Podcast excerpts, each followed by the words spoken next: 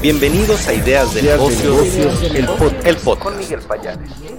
Hola, ¿qué tal? ¿Cómo estás, Miguel? Buenas tardes, buenas tardes a todos. Bueno, pues dándoles el día de hoy el resumen de mercados, donde, bueno, pues el mercado cerró prácticamente flat, aunque fueron variaciones marginales al alza. La verdad es que los inversionistas solamente tomaron un poquito, pues, de ganancias o de, o trataron de agarrar aquellas emisoras que estaban un poco castigadas después de la baja que observamos el día de ayer. El escenario sigue incierto después de la lectura de las minutas de la Fed. Entonces, el mercado realmente podríamos decir que bastante plano, solamente muy atentos al escenario bélico, en donde, bueno, el día de hoy lo que se tiene, y como ya habíamos señalado, es que se estaban pidiendo mayores sanciones al país ruso, pero eh, surgió que, bueno, Rusia, y recuerden que eh, se le había prohibido usar dólares para pagar sus bonos, está teniendo como otras fuentes y otras opciones para poder seguir vendiendo crudo. Aquí se menciona países como China, como Corea, eh, que estarían comprándole y algunos otros más. Entonces, bueno, pues todas estas presiones económicas que la Unión Europea y Estados Unidos están tratando de imponer a Rusia,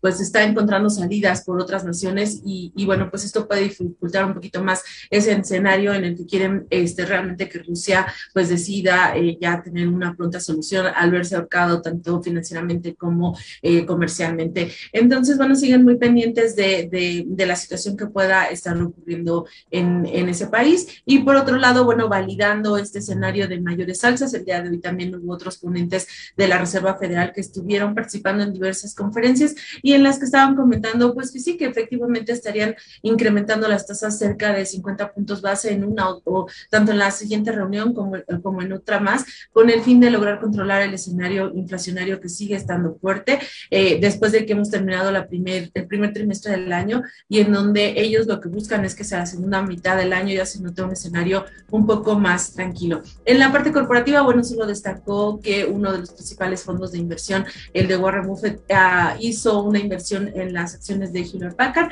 y con esto pues la acción subió en el mercado, aquí está entrando y bueno, pues recuerda que a veces la participación de los grandes fondos o de eh, eh, personajes interesantes con mucho dinero provoca que, las acciones se vayan al alza y eso fue lo que sucedió el día de hoy con Fuller Packard. Y bueno, pues comentarte el desempeño de los mercados, como les decía, fue muy marginal, el Nasdaq solo avanzó 0.06%, el Dow Jones 0.2% y el Standard Poor's 0.4%.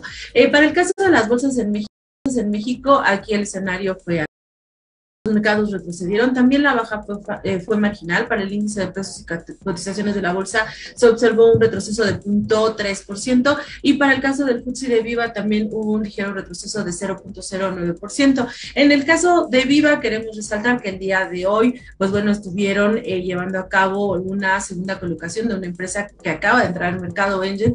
Esta empresa colocó dos bonos estructurados. Este, esta compañía, bueno, se dedica todavía a estar eh, financiando tanto empresas está señalando que una parte importante, 9.300 millones, van a ir para los pequeños usuarios de leasing y la otra parte va a ser eh, utilizada para las pymes. Entonces, bueno, pues muy importante este evento que tuvieron en este grito viva que ellos celebran. Y por otro lado, en la parte de los grupos aeroportuarios, ellos ya dieron a conocer sus cifras, ya tenemos el, resumen de, de, los tres. Entonces, bueno, pues comentarte que en el caso de Azur, el reporte que tenemos de tráfico de pasaje para el mes de marzo es que subió 15.6%, Gap subió 10.2% y OMA retrocedió 30%. Esto sí lo comparamos contra 2019, porque si vemos las cifras contra 2021, pues se sigue teniendo un buen desempeño en el tráfico de pasaje, en donde Azul está creciendo 61.9%, Gap 65.6% y OMA 47% en total. El tráfico de pasaje de los grupos aeroportuarios